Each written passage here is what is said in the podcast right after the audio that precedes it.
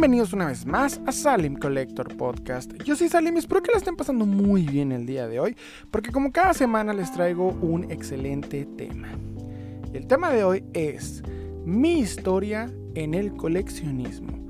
Pero antes de comenzar quiero pedirte que si no estás suscrito al canal de Salem Collector en YouTube, en Spotify, en TikTok, por favor suscríbete, compártenos, danos like, esto de veras nos ayudaría muchísimo. Recuerda, Salem Collector en YouTube, en Spotify, Facebook, TikTok, tenemos TikTok y donde gustes.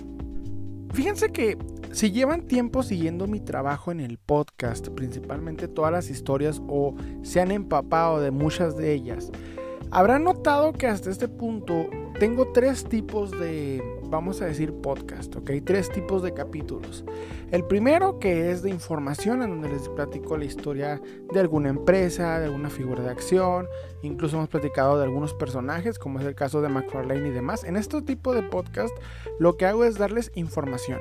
En el segundo, Hemos platicado más que nada las polémicas, ¿ok? Las opiniones que muchas veces, muchas veces llegan a, ser, a llegar a ser estúpidas, muchas este, opiniones negativas o polémicas que tienen una respuesta muy, muy interesante y doy mi opinión al mismo tiempo que se las platico.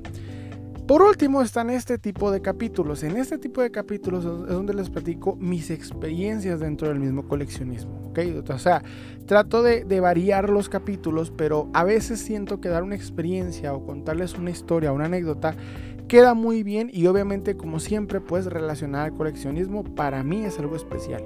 Y algo que no he hecho en casi ya, ya llevamos siete temporadas principalmente no les he platicado mi historia dentro del coleccionismo, cómo inicié a coleccionar, qué situaciones he hecho y qué no he hecho. Vamos a platicar algunos eventos de manera, voy a serles sincero, resumida.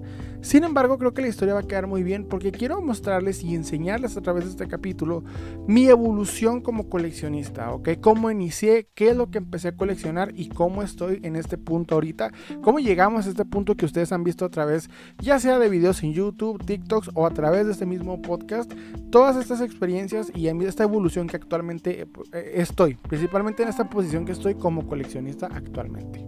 Miren, yo he visto que muchos coleccionistas marcan el principio de su coleccionismo cuando eran niños. Relatan historias de que juntaban X o Y este, pieza, producto, juguete, no importa. Y ellos describen esta situación como el inicio. Y si tú les preguntas cuánto lleva coleccionando, empiezan a decir que pues 35 años porque iniciaron cuando tenían 5. Entonces, cosas por el estilo yo personalmente no estoy de acuerdo. Porque yo principalmente, igual que como muchos coleccionistas, en la etapa de la pubertad y hasta cierto punto incluso ya más grande que eso, eh, después de la adolescencia, ya iniciando más que nada en mis 20, pues no estaba muy centrado en todo este mundo, ¿ok? Como tal. No me había empapado en este tema. Entonces, obviamente, pues uno tiene otros intereses, principalmente, pues, en mi caso, ¿no? Siendo hombre, pues las mujeres y al mismo tiempo amigos y demás. O sea, te separas de esta idea porque es así es la vida. Cuando uno es adolescente, eh, le dejan de gustar los juguetes y se deshace de ellos. Y esa fue mi historia. Yo tengo un hermano menor, ustedes lo han visto varias veces en el canal y principalmente en TikTok, donde me ayuda a hacer estos videos. Y pues básicamente cuando yo entro a la, a la adolescencia, mis juguetes y figuras de acción que tenía de niño se los heredé a él. ¿Ok? Por lo que pues simple y sencillamente yo continué mi vida siendo ya un adolescente y obviamente él pues siguió siendo el niño que era. Tenemos seis años de diferencia principalmente. Por lo que yo no voy a iniciar mi tema diciendo pues yo tenía cuatro años y no, no, Esto va a iniciar de la siguiente manera.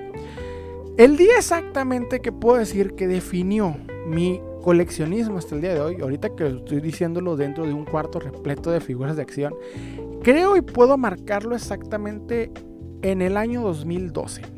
En la fecha exacta no lo sé, pero recuerdo que en aquel tiempo tuve una, una ligera curiosidad. En ese momento no me tocaba ver a mi entonces novia, que usualmente la veía, y decidí meterme a mi cama, agarrar una tablet y ver qué había en internet. No sé, me aburrí de lo que había y decidí de la nada Dije, voy a leer un cómic. De niño me había gustado mucho ir a una tienda de cómics de la cual hemos platicado mucho en este canal, se llamaba La Cripta. Y recordé que había tenido muchos cómics, pero como tal no los podía leer porque estaban en inglés y yo era un niño. Como toda buena escuela de gobierno, pues no me habían enseñado bien el inglés, por lo que decidí hasta ese punto, dije, voy a leer un, un cómic que jamás haya leído. Recuerdo que lo primero que pongo en el buscador de Google es la palabra ver cómics y casualmente me sale una página con el mismo nombre. Entro al reproductor de esta página que tiene como una especie de, vamos a decir, un cuadrito en donde picas el cómic que quieres leer y aparecen las hojas y simplemente le vas dando vuelta. Prácticamente dije, pues Quiero leer un cómic, pero que no trate de Spider-Man o de Batman. Algo que no sea muy conocido. Quiero leer un superhéroe del que haya escuchado hablar, alguna vez, pero como tal no tenga mucho conocimiento de esta persona, de este personaje. Entonces recuerdo que viendo una lista de superhéroes en su mayoría DC, noto que está el de Linterna Verde. Y dije, bueno, vamos a leer algo de Linterna Verde. Solamente por azar. Pude haber elegido cualquier eh, cómic, pero elegí por alguna razón Linterna Verde. Se abre la ventana y aparece el cómic Guerra de los Linternas Verdes. Empiezo a leer este cómic y quedo tan maravillado, tan enfocado en la historia que es en ese momento en donde inicio a coleccionar cómics. Y yo les he platicado en varias ocasiones que antes de ser coleccionista de figuras de acción era coleccionista de cómics. Y es porque al iniciar esto quería saber más de estos personajes, más de este mundo, porque para mí el cómic de Guerra, Guerra, de los Linternas Verdes, escrito por Geoff Jones, fue el cómic que me hizo entrar de lleno al mundo de los superhéroes. En esta edad más o menos yo tendría unos 18 años, unos 17, 18 años aproximadamente, no recuerdo bien, pero este, decido entrar eh, eh, a, meterme esto de lleno y casualmente en ese momento en Ciudad Juárez estaba llegando por primera vez a los Sambors la, vamos a decir, la época del el DC eh, New 52, es decir, los nuevos 52, un reinicio del universo DC, por lo que inicié en buen momento. Recuerdo que cuando quedo tan maravillado con Linterna Verde, voy a Sambors para comprar un cómic y casualmente me encuentro que hay una lista de, números uno, es decir, de primeras este, eh, inicios de, de, historias de esos superhéroes y compro los que puedo. Recuerdo haber comprado Batman, Superman, Linterna Verde, Aquaman y, ahí, ahí, empecé más o menos con esos cuatro y de ahí me fui directamente mes por mes buscando obviamente todo lo que tenía que ver con estos superhéroes. Bueno, para estar al día con estas historias. De esa manera puedo decir, me meto al mundo del cómic. Recuerdo que en este punto yo quería este, obtener alguna mercancía, principalmente linterna verde. Mi afición, mi adoración por linterna verde decía, pues quiero tener un anillo y una camiseta. Y estoy hablando que en la época del 2012 esto no era tan sencillo de conseguir, por lo menos en mi ciudad. Había eventos friki, pero no un evento dedicado a, este, principalmente cómics. Era algo que no pasaba. Casualmente, ya después, meses después de iniciar a leer cómics, aparece en anuncio que una convención en ese tiempo llamada Nerds Assemble iba a aparecer en los próximos días. Yo me emocioné mucho, me preparé. Recuerdo que la entrada por la convención era de, unos este, 40 pesos.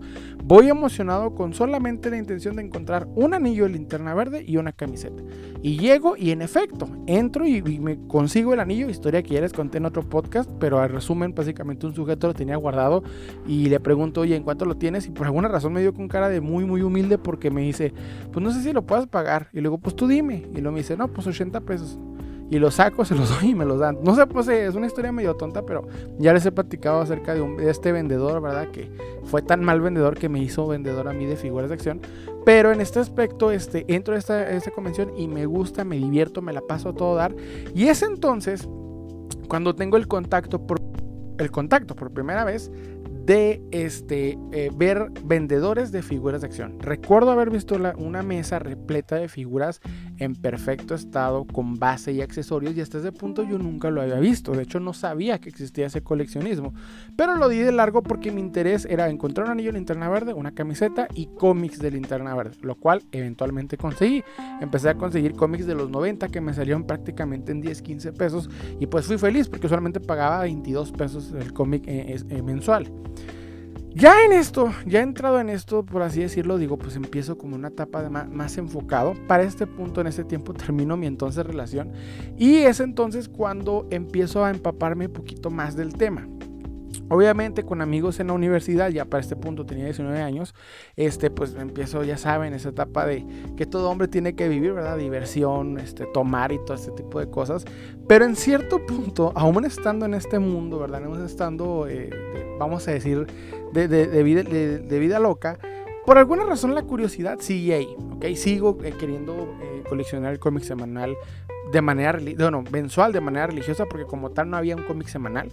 Y recuerdo haber buscado un día aburrido en una clase de la universidad, este, algún grupo de aquí de Ciudad Juárez que vendiera cómics, porque quería más cómics en mi colección. Y es entonces cuando encuentro un grupo que marcó y vamos a decir dio el inicio a mi coleccionismo de figuras de acción. Y este grupo se llama, o se llamaba en ese tiempo, cómics y figuras. Entro a este grupo con la intención de buscar, ¿verdad? Este tipo de cosas y me encuentro no solamente lo que estaba buscando, sino una comunidad que hasta el día de hoy no he vuelto a ver. Una comunidad de coleccionistas, de colegas que, con los que algunos todavía tengo contacto y muchos, muchos vendedores, bueno, muchos fanáticos igual que yo en la ciudad. Y cuando digo muchos no es literalmente una cantidad enorme, estoy hablando a lo mucho unos 30 personas. pero, pero para mí ese momento era mucho porque era la única persona de mis conocidos a los que tenía este tipo de intereses. Recuerdo entrar y, empiezo a, buscar cómics, empiezo a comprar, conseguir eh, eh, ahí buenas, buenas amistades con las que intercambiaba, etc. Y de pronto empiezo a notar que inician a decían, pues fui a, vamos a decir, el tianguis, ¿verdad? Aquí en mi ciudad dicen segundas, y me encontré esta figura por 10 o 20 pesos. Bien contentos, y yo no entendía el por qué. Esto ya más o menos a principios del 2013. Entonces recuerdo que por alguna razón un día me entró esa curiosidad y dije, pues sí estaría bueno porque veía que todos compartían su colección. La mayoría de los que compartían esa colección era pequeña, era a lo mucho unas 15 o 16 figuras. No eran tantas, pero éramos pocos y como tal estábamos iniciando en el coleccionismo al mismo tiempo. Era algo curioso porque esta comunidad era, es muy, era muy pequeña pero muy eh, divertida, muy amable, muy amena. Y eso al mismo tiempo creo que es lo que me dio la curiosidad y, la pauta para iniciar a coleccionar figuras de acción. Entonces dije yo, pues ¿por qué no? Empezó a coleccionar figuras, sería divertido. Y recuerdo que yo justamente unos años antes le había heredado a mi hermano todas mis figuras de niño, por lo que decido ir con él, que ahora ya estaba iniciando en la adolescencia, y le digo, oye, ¿qué te parece si me das las figuras que te di? Y este, pues tú al cabo a que las regales a alguna persona o las tires, pues mejor dámelas. Y dice, sí, claro que sí, pues él ya estaba iniciando otra vez, ¿verdad? En la adolescencia, importándole otras cosas. Entonces yo decido, este, me da las figuras y recuerdo que no eran gran cosa, ¿ok? Eran figuras muy variadas de todos tamaños, pero no estoy hablando a lo mucho unas 13 o 14 figuritas. Algunas de McDonald's, algunas de estos de juguetes en donde tienen como una posición de, moto, como si estuvieran en una moto, como este fue el caso de un hombre araña de Sam Raimi que estaba en esa posición con las este, piernas eh, dobladas y los brazos estirados porque se supone en una, una cuatrimoto. Y también tenía pues algunas figuras X que en el caso. Entre ellas recuerdo por ahí un Hulk del año 2003, ¿verdad? De la película Hulk de de, Fox y bueno, perdón, de Universal es la película y casualmente pues eh, eh, inicio por así en esa colección. Lo primero que hago es tratar de intercambiar estas figuras, venderlas e iniciar otro tipo de colecciones. Y lo primero que me enfoco como coleccionista es intentar crear equipos. Al principio pude cambiar por otras figuras que se me hacían interesantes, pero después se me ocurrió crear equipos. El primer equipo que se me ocurrió crear, obviamente por la moda, por el cine, por lo que ustedes quieran, fue los Avengers. Recuerdo que empiezo a buscar los Avengers, principalmente en, aquí en este punto de mi coleccionismo, lo inicié en figuras de 10 centímetros, ¿ok? No empecé con, con figuras de 15 centímetros inmediatamente, no, las figuras de 3,75 pulgadas. Estas figuras eran mucho más económicas y hay que decirlo, muy variadas. En aquel tiempo un Marvel eh, Universe te lo encontrabas en no más de 50 pesos. En serio, yo en aquel tiempo por una figura no pagaba lo mucho 50 pesos. Iba a un tianguis y les juro que llenaba una mochila repleta y no me gastaba más de 150 pesos en un tianguis. Tiempos hermosos y ni siquiera fue hace mucho tiempo, estoy hablando del año 2013. O sea, estoy hablando de no hace mucho, no hace mucho tiempo, yo creo que este punto nueve años aproximadamente. Entonces, todavía no estaba, o estaba empezando como tal el boom del coleccionismo por el inicio de las redes sociales, pero como tal no estaba tan fuerte o latente en mi ciudad.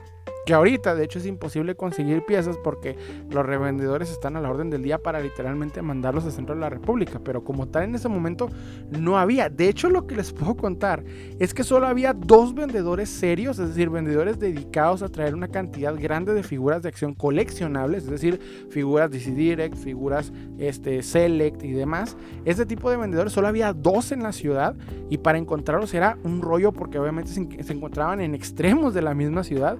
Y los los demás eran este, vendedores casuales, personas que se encontraban alguna pieza que se les hacía interesante y su intención no era venderla para generar dinero. En ese tiempo la gente le vendía las figuras de acción en mi ciudad para poder comprar otra figura para complementar su colección. De hecho, algo que me encantaba que sucedía era que cuando iban de cacería y se encontraban, digamos, una pieza, un Capitán América en 10 pesos, lo publicaban para decir, me encontré esto, cambio, busco tal pieza. Y era más la camaradería, e, e, el lugar ameno entre coleccionistas, que lo que cazábamos no era para ganar dinero. Era para intercambiar, para alimentar nuestras colecciones. Y era hermoso, les digo, era muy, muy bueno. En este grupo, este, yo empecé a, ahora sí, a, participar más, a intercambiar. En ese punto recuerdo un día este, darme cuenta que, que para ese eh, momento había hecho trato ya con la mayoría de los integrantes del grupo. Y estoy hablando que a lo mucho eran unos 100 ni garra. Pero como 33 personas eran los que les puedo decir, coleccionistas así como yo, que estamos iniciando, que estamos empezando a aprender todo ese tipo de cosas.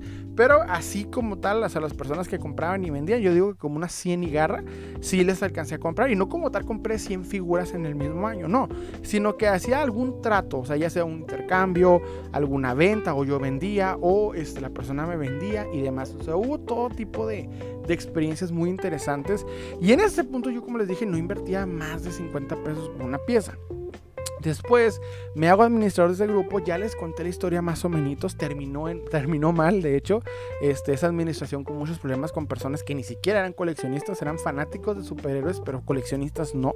Entonces me salgo, inicio yo otro, eh, eh, eh, otro grupo, esto porque en este punto ya inicié mi evento, ¿ok? Mi este, intento por hacer una convención, en ese tiempo se le llamaba JTC, ya he platicado, está, un, está en este, su canal de, de YouTube, de Spotify, donde me estén escuchando, el podcast que se llama La vez que hice una convención. Entonces ahí prácticamente les platico esta historia más a detalle.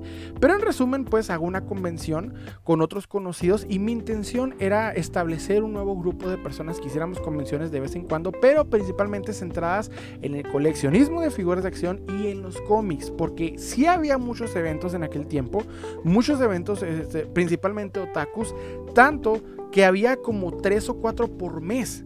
Entonces estaban muy llenos y la mayoría ni siquiera eran eventos grandes. A lo mucho llegaban a nivel kermés eh, multiplicada por dos y dale por sentado. O sea, no eran gran cosa. Pero recuerdo que al hacer este evento, pues este, eh, quería iniciar esa cultura de coleccionismo en Ciudad Juárez. ¿Ok? De las figuras de acción, de los cómics, que no estaba para nada florecida. Era muy limitada. Eran muy pocos vendedores. Algunos habían empezado apenas, pero en su mayoría muy, muy pocos. O sea, no pasaban de para este punto cuatro o cinco vendedores y de, ellos dos serios, o sea, dos personas que realmente traían por mes una cantidad considerable de figuras de acción, en su mayoría, les digo, casuales, a lo mucho habían juntado un, bonchecito y tenían listo para vender, pero no estaban centrados en esto.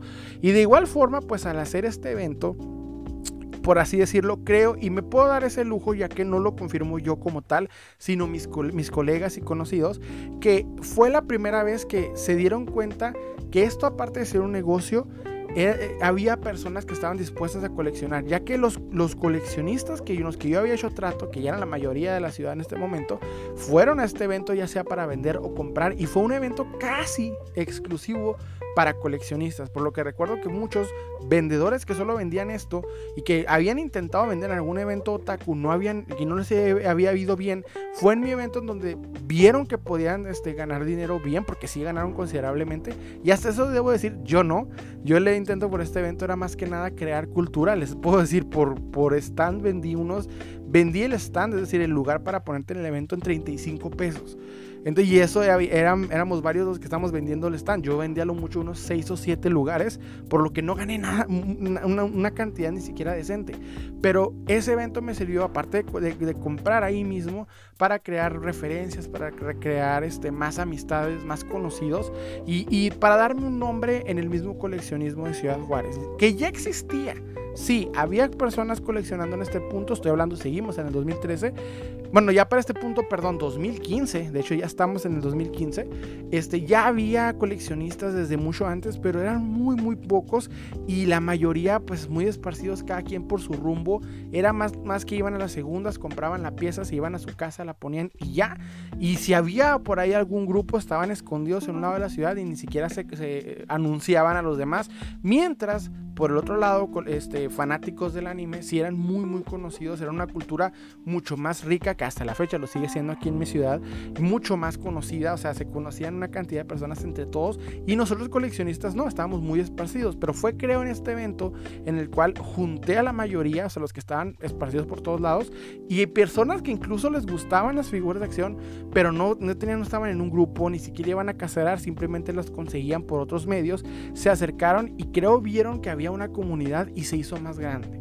Y moví esta comunidad a un grupo que ya, perdí por otras razones, pero este fue entonces cuando se crea más este compañerismo. Curiosamente salir del grupo del que me sacaron la primera vez me sirvió para juntar mejor a la comunidad en otros lados. Y es entonces cuando aparece una persona de la que ya hemos platicado en este canal, pero siempre, siempre le cambio el nombre porque terminé en muy malos términos, y le pusimos Raúl, ¿ok? Raúl llega y la intención de Raúl era crear una tienda de cómics. Llegó con un proyecto hacia mí, le gustó cómo organicé el evento, le gustó mucho cómo, cómo hice las cosas de manera seria, y él tenía la intención de iniciar una tienda de cómics, ya que pues se sintió en la, en la oportunidad, principalmente económica, de hacerlo.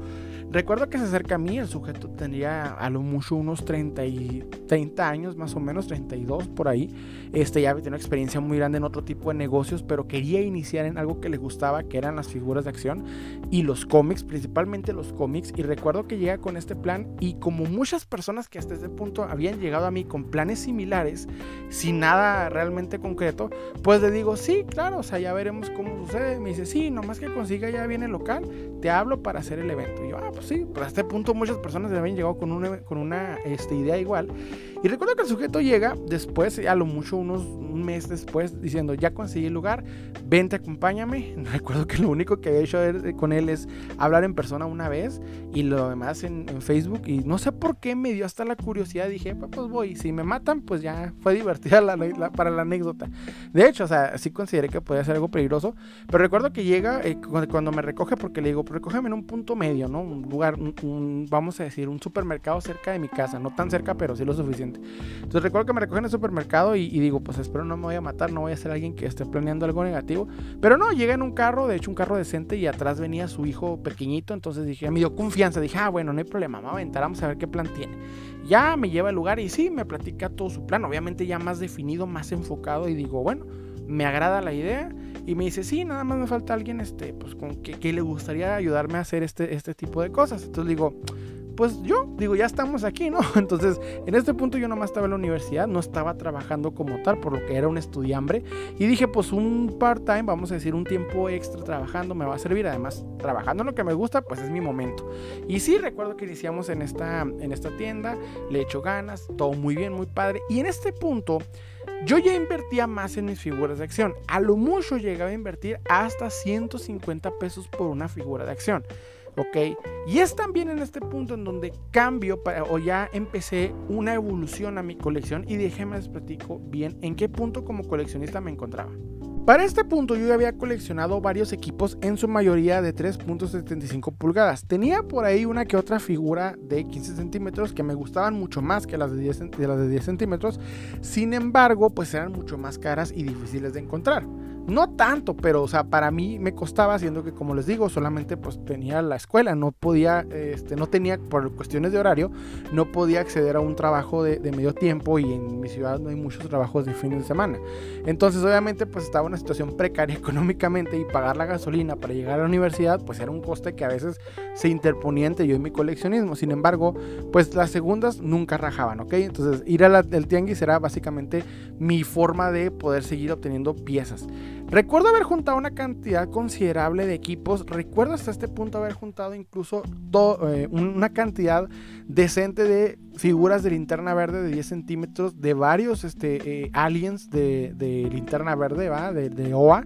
Entonces junto un, un corps totalmente eh, muy muy completo con todos los humanos, todas las versiones de, algunos aliens importantes en 10 centímetros su mayoría combinados algunos de este, la serie de DC Unlimited de, este, esta serie animada. También algunos de, bueno, la mayoría de las figuras de la película, que salieron varias versiones en el Marciano de este punto.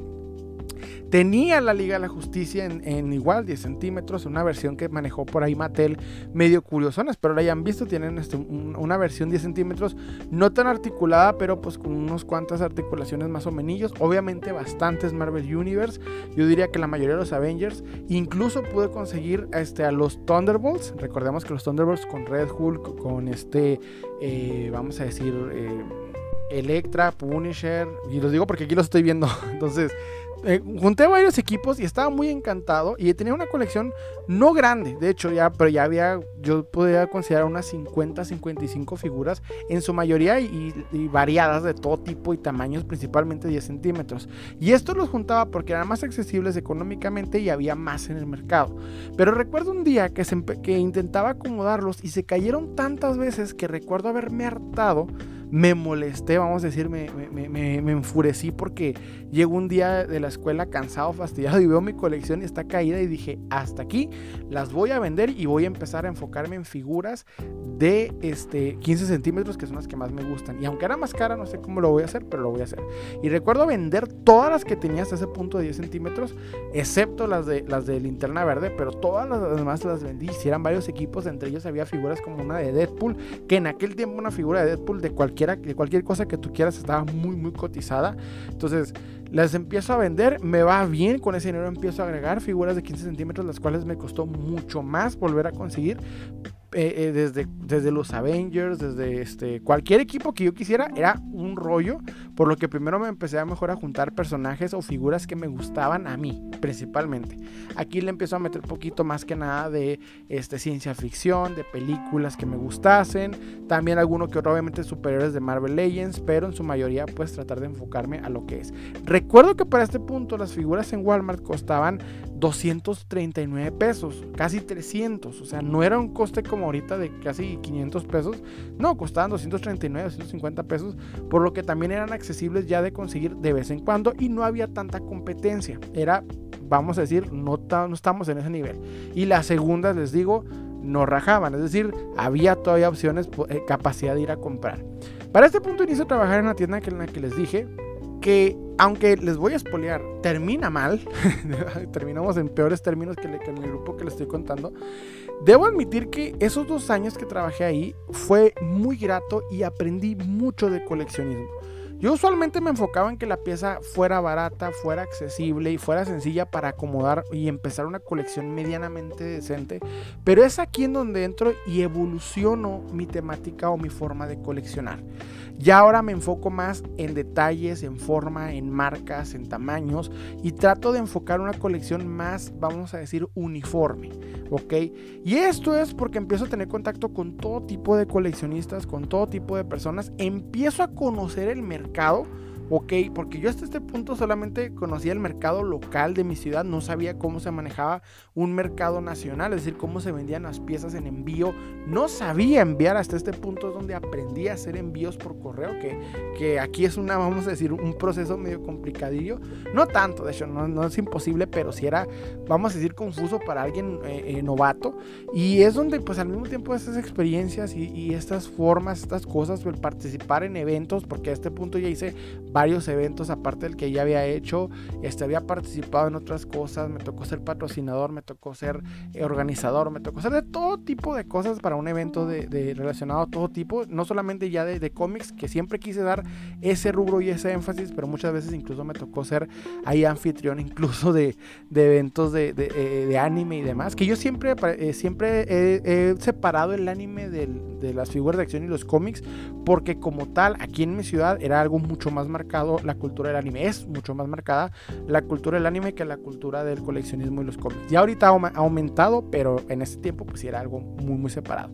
Entonces, empiezo a coleccionar, empiezo a, a mejorar mi coleccionismo y para este punto de pagar 150 o 200 pesos por una pieza ya empiezo a pagar este, de 300 hasta 600 pesos por una pieza, por una figura de acción, que es algo que empiezo a adelantar y obviamente las figuras que conseguía por 600 pesos pues eran otro rollo, otro asunto, o sea, ya eran buenas figuras en caja, perfecto estado y demás. Entonces empiezo a, meterme a coleccionismo de McFarlane, de NECA, de terror, bueno, empiezo a aumentar mi, mi conocimiento de coleccionista, no como tal, este el origen de las figuras ni nada por el estilo, eso fue después, sino más bien empiezo a lo que es este, eh, eh, eh, variedad de mi coleccionismo. Ya no solamente superhéroes, sino me enfoco también en ciencia ficción, en, terror, en otras cosas que me llamasen la atención.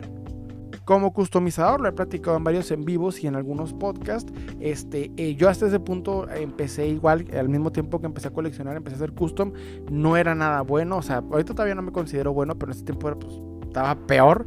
Y, gracias a, lo que aprendí en esta tienda, pues empecé a mejorar, a, hacer custom, me fui más estricto con mi trabajo, con mi percepción y empecé a buscar mejores figuras de acción. Empecé a, dedicarme más a, otro tipo de... Aprendí mucho de conocimiento, mucho de líneas, todo este tipo de cosas. Vamos a decir que agarré una experiencia muy profunda y no tanto porque alguien me lo enseñó en la tienda, no, al contrario, yo enseñé a esta tienda a vender, a evaluar, a aprender, porque lo que yo aprendí lo estudié ahí mismo, lo entendí y ese conocimiento pues lo empecé a, esparcir a un compañero de trabajo para que valuara y vendiera igual y obviamente beneficiase a la tienda porque yo estaba haciendo esto. Entonces, no como tal llegué aprendiendo, o sea, en ese lugar donde podemos decir, me, me curtí solo, aprendí solo y eso fue lo más interesante.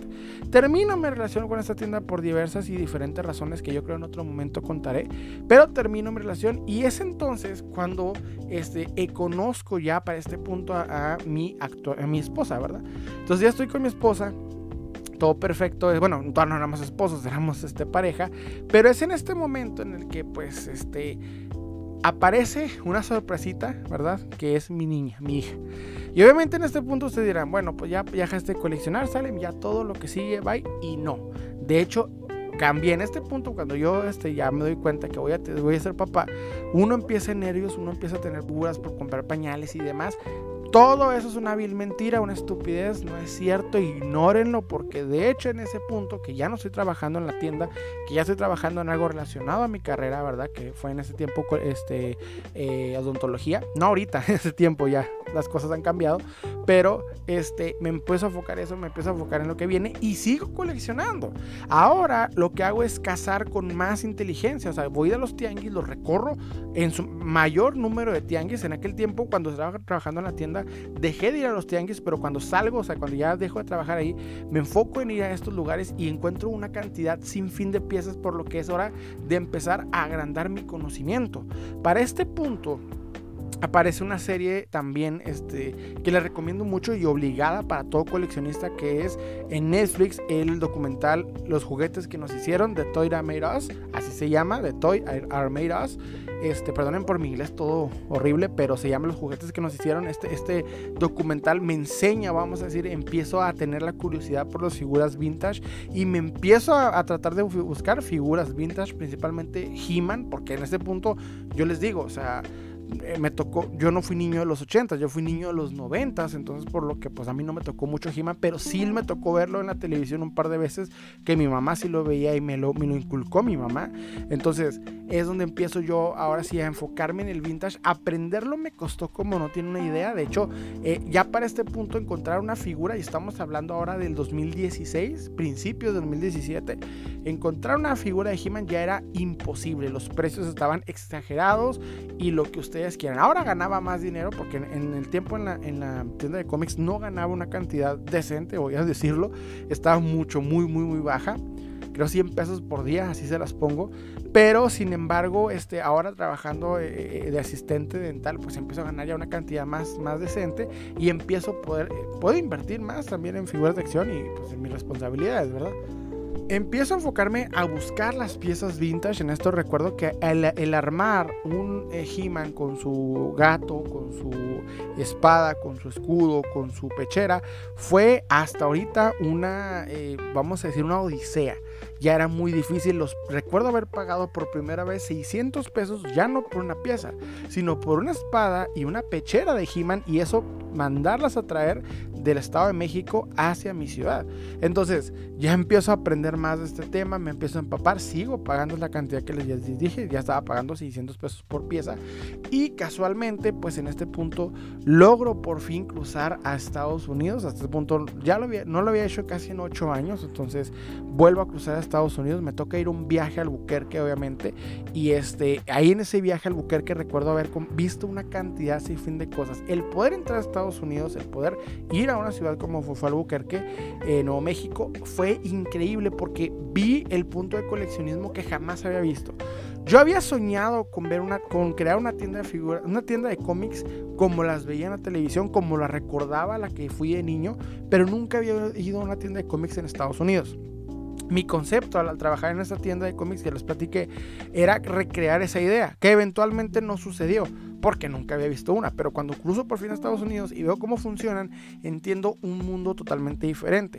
Empiezo a conseguir piezas que aquí se vendían en este punto, estoy hablando todavía del 2017, este, piezas que Digamos, por ejemplo, una de las piezas que me traje, un Hellboy NECA. Un Hellboy NECA sin caja y sin accesorios, nada más el puro Hellboy con una, con una armita en una bolsita simple por 15 dólares. Y aquí en ese tiempo, 2017, ya valían mínimo unos 500, 600 pesos. Ya ahorita valen mucho más, pero en ese momento costaban eso. Entonces recuerdo haberme impresionado. me traje todo tipo de piezas, después de dos, dos en particular de las que me acuerdo. Un Spectre de Hal Jordan, es decir, una versión de linterna verde de Hal Jordan en Spectre de una versión de DC en su caja que aún la preservo y no la he abierto. También a Dante de Dantes Infernos del videojuego. Esa pieza siempre la había buscado y aquí era un mito, por lo que cuando la encuentro en este lugar, pues me impresionó. Recuerdo ir a tres tiendas en Albuquerque de cómics, una en la que me trataron increíble, vi piezas impresionantes, estatuillas y demás, una cosa muy, muy bárbara. Y aparte de eso, pues gracias a ese conocimiento que empiezo a adquirir, que me empieza a ir, este, empiezo a notar, vuelvo a mi ciudad de nuevo y ahora puedo cruzar libremente a este, El Paso, Texas, por lo que empiezo a buscar la manera de obtener, este, eh, hacer tratos por eBay. ¿okay? Una cuenta por eBay consiguiendo obviamente una, eh, una, vamos a decir, una dirección americana para que me llegaran las cosas. Entonces entro a esta dirección americana este, para traer cosas de eBay y empiezo a desarrollar mi tienda de, virtual llamada Salem Shop. Una tienda que voy a, voy a admitirles de vez en cuando le meto, de vez en cuando no le meto muchas ganas. Pero en ese tiempo, pues sí, porque estaba trabajando y obviamente iba, a ser papá y pues quise dedicar también mi, eh, conocimiento de, de, ventas de figuras de acción para traer piezas interesantes de eBay. Me traje una cantidad de lotes Recuerdo haberme traído cómics autografiados. Un, un, este, un cliente muy, muy eh, especial para mí, que es un preservo, me manda a pedir por primera vez una figura de Turboman. Ahorita casualmente un TikTok está rondando por ahí y este un señor mostrando una figura Turboman explicando que una de las primeras 4000 piezas de la película oficiales de los 90 y le explica como si fuera la gran cosa y de hecho sí lo es. Cuando empiezo a traer esa figura el cliente me paga una cantidad considerable ya que la pieza en eBay estaba en unos, este, vamos a decir, 300 dólares. Entonces me, me, da la cantidad más mi comisión y me traigo la pieza, ¿verdad? Y se la envío. Y obviamente una pieza que hasta me tomé una foto con ella, increíble. Me manda a pedir más piezas igual de, de, de, caja, principalmente las de, eh, las dinosaurios de los 80 que se parecen como a las de, vamos a decir, las de este, Tortugas Ninja y demás. También de los Street Sharks y una versión de dinosaurios que les digo en cajas, piezas de este tipo en cajas que yo no conocía. Y gracias a, a mi cliente me empezó a enseñar, vamos a decir, que eran esas piezas. Y bueno, empiezo a desarrollar un conocimiento bárbaro.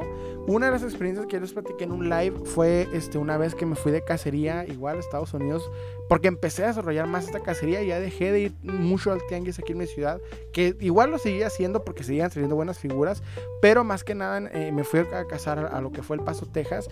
Empecé a conocer cómo funcionaban los Walmart, cómo funcionaban este, los Target y demás, o sea, cómo traían las piezas, cada cuánto, eh, si había remates o no había remates, cosas que ahorita ustedes pueden ver en mi TikTok o en mi YouTube, en mi canal de YouTube mi canal de TikTok, este, en ese momento pues no sabía, lo estaba aprendiendo. Recuerdo que casualmente una cacería en una de estas tiendas, vamos a decir de segunda mano, unas tiendas, en, en vez de que, de en Estados Unidos haya mucho, este, haya un tianguis como tal, sí existen, sí existen, pero este, no es algo muy común. Lo que hay son estas tiendas de segunda mano en donde la gente llega, dona sus piezas que ya no quiere y estas piezas, este, lo que se vende de estas, de, vamos a decir, de estas eh, cosas, porque puede ser ropa, puede ser juguetes, puede ser... Eh, cosas de la casa y demás. Eh, todo eso que lo donan, lo, lo, que se vende y se genera se va directamente para, vamos a decir, para hospitales con niños eh, desahuciados, ¿verdad? O cosas por el estilo. O sea, básicamente para la caridad. Pero es una tienda establecida, son tiendas establecidas. Llego a este tipo de tiendas, creo por ahí tienen un nombre que se ha escuchado varias veces. Se llaman Thrift Shop, así se llama, Thrift Shop. Espero que puedan entender mi inglés horrible, pero sí. Entonces iba a esta tienda, recuerdo haberme encontrado un bate de béisbol este bate con el rostro más o menos este, esculpido como si fuera un estilo Madball. Madball de estas este, pelotas de los 80s. Recuerdo, ok, y esto no fue hace mucho, de hecho ya estoy hablando, ahorita estamos por ahí del 2018 más o menos, 19. No, 18 todavía, no pasábamos el 19. Entonces llegamos al 2018 ya mi hija tenía dos añitos y yo ya estaba viviendo con mi, con mi, con mi esposa. Este, recuerdo llegar a esta tienda, me encuentro este bate, pago por él 3 dólares, me llama la atención y cuando empiezo, llego a mi casa, lo empiezo a buscar, noto que es una edición muy extraña, muy especial de estas cosas y se venden hasta en 450 dólares. Entonces yo recuerdo que ya empezaba a vender por eBay hacia Estados Unidos, o sea, no solamente comprar, sino también vender. Pongo este bate en venta desde Estados Unidos para Estados Unidos y alguien lo paga literalmente en una subasta y llega hasta los 350 dólares. O sea, me pagan 300 dólares por algo que pagué 3 dólares. Fue hasta ahorita el home más grande que he tenido, pero es para notar que ya empiezo ahora con este lugar, con este momento, a estudiar el coleccionismo, a aprender de los vintage, a aprender de las, de las otras, de las demás líneas que aunque no las coleccionase, empezar a aprender, porque empecé a notar que entre más coleccionismo, más conocimiento tuviera del tema, más dinero iba a poder ganar. Y obviamente ese extra era muy bueno. Para este punto ya abandono la, idea de ser, de, abandono la carrera, obviamente por cuestiones de ser papá y todo este rollo. Me meto a trabajar eh, de fotógrafo lo que me da más tiempo libre, más libertad y eso me da chance de investigar más del tema, de aprender a, cazar figuras de acción, a entender cómo funciona todo este rollo y al mismo tiempo pues a vender más, a entregar por todos lados. Empecé a vender tanto en Estados Unidos como en México y aparte pues ya tenía en ese punto casi creo como tres trabajos y le agregué en esos tres trabajos que tenía el de ventas, o sea, tenía es de mis ventas de coleccionables y otros dos trabajos extra para obviamente tener una, una economía estable como todos lo hemos pasado. Entonces, estamos hablando más o menos del 2018 en este punto. Ya para este punto, mi coleccionismo empieza a agregar piezas y no tan, ya no pagaba los 600 pesos por estas piezas, sino ahora empiezo ya a pagar menos porque empiezo a conseguir lotes, empiezo a buscar más piezas, empiezan a salir mejores ofertas, mejores oportunidades. Recuerdo ir a los Walmarts en el momento exacto en el que las figuras estaban rebajadas en 5 dólares. Recuerdo haberme encontrado una wave entera en 5 dólares cada pieza, un Wolverine, un este Cyclops, un Nocturno. De la, no me acuerdo qué wave eran de Marvel Legends en 5 dólares, o sea, 100 pesos por estas piezas. Vendí las que, las que no me interesaban, las que me interesaban las preservé. Entonces empiezo a alimentar mi colección de una manera mucho más económica. También empiezo a hacer cambios. Vendo las piezas que ya me, queda, que me quedaban por ahí. Recuerdo que cuando me voy a vivir con mi esposa a un cuartito muy, muy chiquito, y les digo, muy, muy chiquito. Este tenía, por alguna razón, ese cuartito, esos diseños de los 80 que nunca voy a entender, tenía un closet muy grande. O sea, era un, cuarto, era un cuarto relativamente eh, pequeño con la cocina pegada, pero tenía un closet inusualmente grande. Parecía un cuarto, pero no era tan grande como un cuarto, era algo más pequeño. Entonces, ese lugar lo acondicioné para hacer mi lugar de colección puse, recuerdo, dos estanterías que me regaló el buen este, Ant-Man de, eh, de Louis Bridge. perdonen por decirle Ant-Man, así le decimos. Louis Bridge de este, el Imperio Nerd. Me regala porque él también evolucionó mucho su tienda. Él había establecido su tienda este, y, ya había empezado a invertir en mejores estanterías. Me regala dos que le habían este, quedado. Utilizo esas dos, las pongo en mi, en mi cuartito y pongo, las, las lleno de figuras. Y estoy en mi lugar pequeñito en el cual también puse ahí una mesita y pues era mi tallercito de custom y guardar mi colección y obviamente la casa libre para que mi esposa y mi hija pudieran estar tranquilamente. Bueno, el cuartito. Pasa el tiempo, ya este, para el 2019 logro venirme ahora a mi actual residencia, que ya es una casa, ahora sí ya es una casa bien, bien como se debe, ya no es un cuartito. Y este, acondiciono uno de los cuartos que ustedes ya han visto en los videos, es donde grabo mis, mis, este, videos de TikTok, mis videos de YouTube y demás. Entonces, aquí es donde ya me acondiciono, me expando, empiezo a desarrollar ahora más conocimiento y aquí es donde ya inicia el cómo empiezo en lo que es este, hacer videos en YouTube. Mi hermano, para este punto estoy hablando, él intentaba ser youtuber, todavía no se dedicaba bien a lo que es filmmaker, o sea, todavía no hacía bien lo que son las, eh, cortometrajes y, trabajos de, fotografía y video que hace usualmente. Él en este punto estaba iniciando en YouTube y de hecho me dice, pues inicia, haz tu canal, habla de lo que te gusta porque tienes experiencias muy interesantes, te vas de cacería a varios lugares, has aprendido mucho, pues habla de esto, ¿no? Haces un canal. Entonces digo, bueno, pues está bien, voy a intentar hacerlo, a ver cómo me sale. Y recuerdo que me dice, pues sí, hazlo de reviews. Bueno, me dice, hazlo lo que quieras. Y yo, ah, pues se me ocurre hacerlo de reseñas, de reviews. Porque yo había visto a Shartimus Prime, que es mi youtuber favorito de esto. Y llego, ¿no?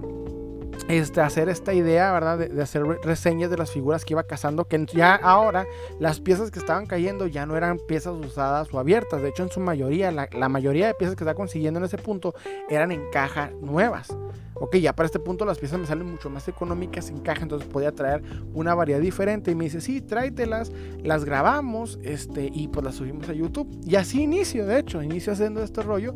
Recuerdo llegar a la casa de mi mamá y mi hermano me graba, obviamente, y llevé como unas 8 o 9 figuras, de, jalón las hicimos.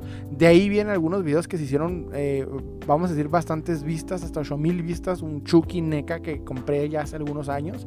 Bueno, en el 2019 estoy hablando. Entonces en este punto este llega estas figuras que compraba muy económicas las empecé a grabar empecé todo este rollo. Después mi hermano me dice oye haz un top graba te grabo yo y tú haces un top porque mi hermano siempre ha sido muy enfocado en este rollo él de hecho está estudiando una carrera afina a todo este asunto. Entonces le digo va y recuerdo que me graba con eh, empezamos con el top 10 de figuras de acción de bueno top 10 de Marvel Legends de Hasbro hasta ese punto. Me graba, recuerda, ahí está el video en el canal, lo pueden ver, súper robótico, súper serio, súper eh, pero así empiezo. No le pongo mucha atención al canal, pues principalmente por, saben, este, siendo papá, poner atención a otras situaciones y demás. No le puse mucha atención hasta que llega la pandemia. Y es cuando llega la pandemia que pues yo me enfoco obviamente ya a crear más, más este, videos y demás.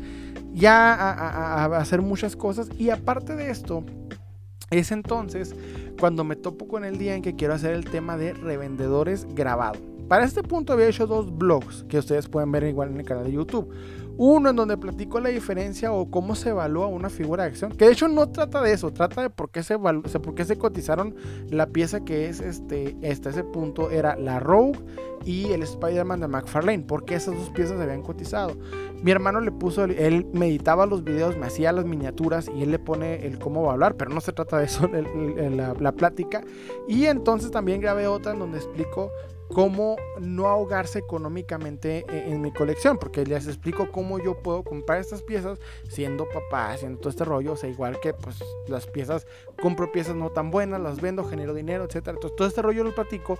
Había hecho dos blogs de plática grabada entonces yo quería hacer un tercero en donde les platicaba acerca de los revendedores, que para este punto empiezan en mi ciudad a aparecer demasiado, o sea, empiezan a aparecer por todos lados, por todos lados, y empiezan a escasearse las piezas y la gente se empieza a enojar. Trato de hacer este, este video, no funciona, le intento como dos o tres veces y no funciona. No tenía tripié, no tenía alguien que me ayudara a hacer el video, o sea, me salió mal tres veces por lo que me harté. Y ya a este punto empieza obviamente el gusto por el podcast, ¿ok? Me gustan mucho los podcasts, empiezo a escuchar varios tipos de, de podcasts y se me ocurre la idea, la tenía rondando, dije, voy a empezar un podcast de coleccionismo.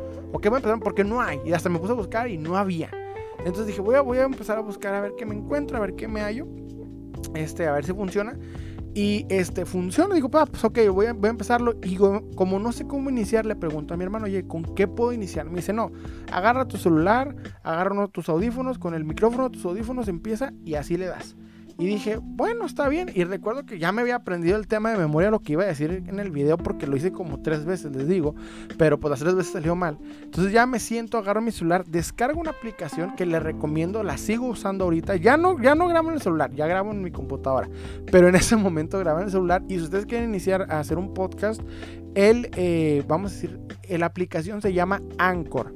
A-C-H-O-R. Anchor. Esa aplicación me sirvió mucho al inicio, este, muy, muy padre, muy estable. Ya esa aplicación, ya ahorita esa página la utilizo, pero para subir el podcast, de hecho es el que subo automáticamente Spotify, pero como tal, este, me sirve, me funciona, les recomiendo. Y aparte de eso, pues inicio con el primer tema que ustedes ya vieron, revendedores. Después el segundo con el de Mad Hunter. Y de ahí me voy directo con otros. El tercero fue Bootleg, ¿verdad? Y perdónenme, ya en este punto el podcast se escucha como este, llamada telefónica porque les dije, lo inició con, con audífonos. Y entonces, pues recuerdo un día meterme al Mercado Libre, invertir en un microfonito, me costó 250 pesos, ya más decente, graba en mejor audio, lo conecto a mi celular y perfecto. Ya después con el tiempo logro pues, eh, comprar una computadora y ahora sí empiezo a grabar ya más decente, ya me he desarrollado, ustedes han notado. Y si durante un tiempo vieron un cambio de calidad, o sea, hubo una mejora y después una baja, fue porque en ese punto mi hermano me ayudaba. Yo le daba el audio a mi hermano, mi hermano pues ya siendo más experto en limpiar audio y todo ese tipo de cosas audiovisuales. Mi hermano es el experto. Este, eh, me, ayudaba, hacía la edición, subía el podcast, escuchaba muy bien y durante un tiempo que ya pude obtener la computadora, pues me dice, oye, le digo, oye, pues enséñame cómo lo haces tú, enséñame a editar, enséñame a hacer lo que tú haces, porque pues mi hermano ya para este punto estaba trabajando en, su trabajo actual, ¿verdad? Que, graba artistas locales, hace mucho, muchas cosas, aparte de eso la escuela y aparte de eso su canal y bueno, muchas cosas, entonces tenía muchos proyectos al mismo tiempo y todavía yo llegaba y le adjudicaba el mío, entonces dije, no, pues ayúdame, enséñame para no, no cargarte tanto de trabajo. Y sí, me enseñó y, pues obviamente al inicio no empezamos al 100, ustedes vieron ahí una baja de, de calidad, sin embargo pues ya solito aprendí lo demás y pues debo admitir que hasta ahorita lo que me enfoqué en ese punto ya aprendiendo a editar, aprendiendo a enfocarme más a lo que es este, el canal de YouTube, fue eh, eh, eh, adquirir conocimiento de la historia de las figuras de acción, de cómo funciona una línea, cómo, es, cómo, cómo se crea desde antes. Ahorita lo que me he enfocado durante esto, vamos a decir, estos últimos meses, es el cómo funcionan, cómo se les ocurre, o sea, qué, qué, factores utilizan, qué estudios, qué es lo que, qué función tiene una figura de acción con un niño, etcétera. Todo ese tipo de cosas son las que empiezo a estudiar y se las empiezo a platicar ustedes en, el podcast. Entonces, empiezo a desarrollar este podcast, me empiezo a hacer también varios tipos de videos en, YouTube y empiezo a dedicarme ahora a hacer tres videos por semana. Miércoles hacía el podcast, viernes hacía eh, una reseña o lo que se me ocurriera y el domingo un video bien. Y me estuve haciendo eso durante un tiempo, ¿ok? Y aquí ya estamos llegando al punto actual. ¿En dónde estamos? Bueno, con el cierre, con el cierre de los puentes, este, no pude eh, ya cazar este tiempo, durante este tiempo ese cierre, que fueron dos años de cierre de puentes, este, ya mi cacería se limitó mucho. Si iba a las, a, las segundas, al tianguis, no había piezas y por tanto, pues tuve que aferrarme a mis dos dealers. Un dealer del que ya he platicado, pero no me gusta decir su nombre porque él tampoco se siente muy cómodo que lo comparta. Opiniones que él tiene, se vale totalmente. Y el segundo que es eh, este, Luis Bridge en el Imperio Nerd. Entonces, ellos dos son los que me ayudaron a seguir alimentándome de figuras durante estos dos años de pandemia. Pero ya una vez que me abrieron los puentes, pues volví a lo mismo y ahora este, volví con la idea de grabar mis cacerías. Y se las he mostrado tanto en YouTube como en TikTok. Y al mismo tiempo aquí es donde inicia ahora sí el TikTok. Yo no quería hacer un TikTok pero mi hermano me dice oye sabes qué este está yéndole muy bien a la gente deberías entrar y hacerlo y le digo pues no sé, carnal, es que no, lo veo muy para chavos y yo, pues yo tengo, en ese tiempo, ¿eh? tengo 27, no sé si, si hacer, ahorita tengo 28, ahorita yo tengo 28 actualmente, pero en ese momento digo, pues no sé, veo mucho chavito bailando y me dice, no, tú hazlo, si hay cosillas, hay personas ahí, y yo, bueno, está bien, voy a ver qué rollo, y pues mi hermano como siempre me convence, me convenció, y este empiezo primero grabando mi colección, nada más así la grabo, le pongo una canción de fondo y por alguna razón 450 vistas. Y yo digo, wow, o sea, en mi canal de YouTube no salgo de los 30. Y es en serio, no salgo de 30 vistas.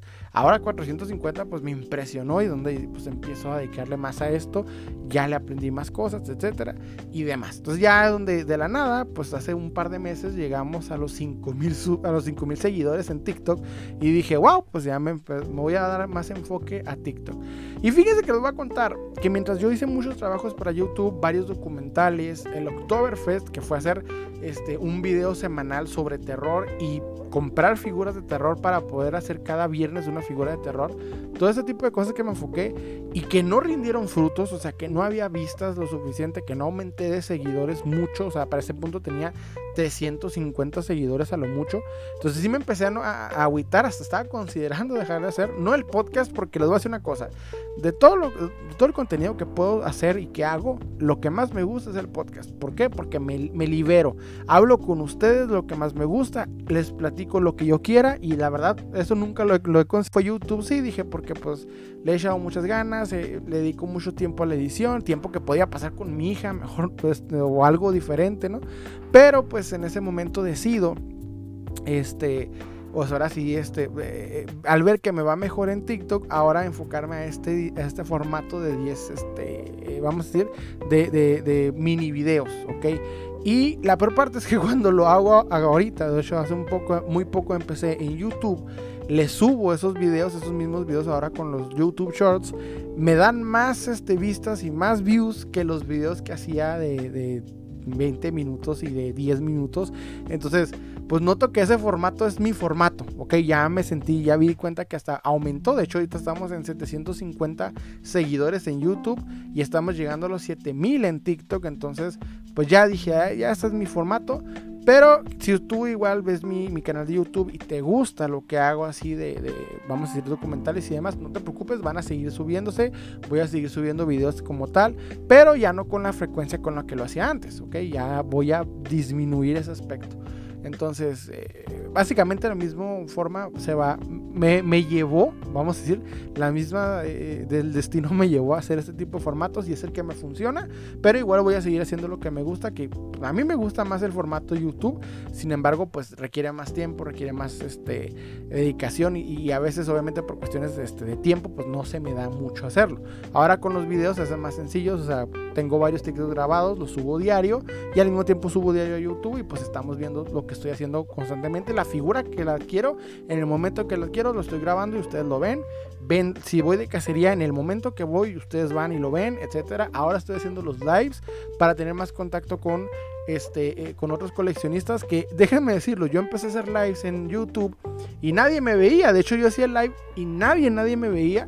Y, lo, y no me molesta porque la neta yo estaba platicando cosas que a mí me gustaban. Eventualmente después, o sea, cuando ya, ya en, en, gracias a TikTok, porque también lo hago en YouTube y en TikTok al mismo tiempo, pues ya llego a tener una participación de mil personas, entonces ya me siento mejor. O sea, ya, ya me siento, por así decirlo, un poquito más escuchado. Entonces ya ahorita pues estoy tratando de hacer un live semanal. No, les digo y les digo también en el live, no, no siempre lo voy a hacer semanalmente. O sea, dependiendo si está la oportunidad y puedo, va, lo hago, pero si no, pues no. Entonces en este punto yo creo que como coleccionista invierto en una figura dependiendo. Por ejemplo, la figura que más, por la que más dinero he pagado fue hoy y fueron 1100 pesos y fue por una Elvira. Una Elvira NECA. Entonces, esa fue la pieza por la que más he pagado. Pagué una cantidad considerable. No fue un Marvel Legends, eso sí, nunca recomiendo hacerlo. Pero no lo hago muy seguido, o sea, esto porque la figura la estaba buscando desde hace un tiempo. De hecho, la busqué en cuatro lugares diferentes y no salió. Y eso es hasta ahorita el punto que más he pagado. Pero en su mayoría me enfoco en buscar piezas que me gusten trato de vender las que ya no me llaman la atención para generar más dinero y no que esto no me ahorque económicamente con toda la situación que está pasando, inflación y demás. Entonces, esto para mí sí fue un lujito algo grande y, nunca he pagado ni me interesa pagar precios exorbitantes por nada, pero pues ahorita sí me di ese, ese pequeño gustito. que me costó bastante y que me, va, me voy a autocastigar un par de semanas de no comprar nada. Pero este sí, este, hasta este punto estamos y trato de enfocarme en piezas que me causen algo. Ya me, este, me metí mucho también al coleccionismo vintage. recientemente adquirí figuras Mego que siempre me han gustado, me han llamado mucho la atención, pero que no tuve oportunidad de conseguir gracias a ir de cacería. Ustedes ya vieron esto en, en TikTok, si me siguen en TikTok, el cómo me fui directamente a comprar estas figuras, cuál figura me llamó la atención y demás. Entonces todo este tipo de historias Ustedes van a ver actualmente cómo colecciono, lo ven en TikTok y en YouTube. Ahí ven cómo estoy ahorita y creo que he avanzado mucho y mi conocimiento ha crecido mucho. Esto principalmente porque ahora me dedico a saber más, a aprender más, porque me gusta mucho más la historia, lo, que veo de las figuras de acción, los creadores, quién lo hace, etcétera. Entonces, ese es en el punto en el que estamos actualmente. En este punto estoy, estoy muy contento en donde estamos.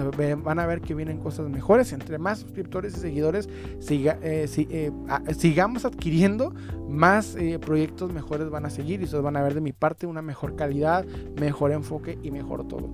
Y llegamos a la hora de podcast, no disculpa, pero quería sacar toda esta historia que fue larga, pero es mi trayectoria hasta este punto en el coleccionismo. Quiero saber sus opiniones, pónganme en los comentarios qué les pareció y este recuerden, muchas gracias principalmente a ustedes que me escuchan. Yo sé que el podcast no es algo muy escuchado, pero con la cantidad de personas que me escuchan, yo soy más que feliz.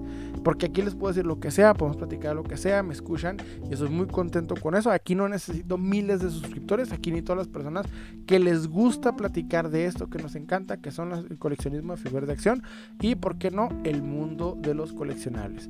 En fin, eso fue todo por mi parte, espero que les haya gustado. Los invito a like suscribirse. Recuerden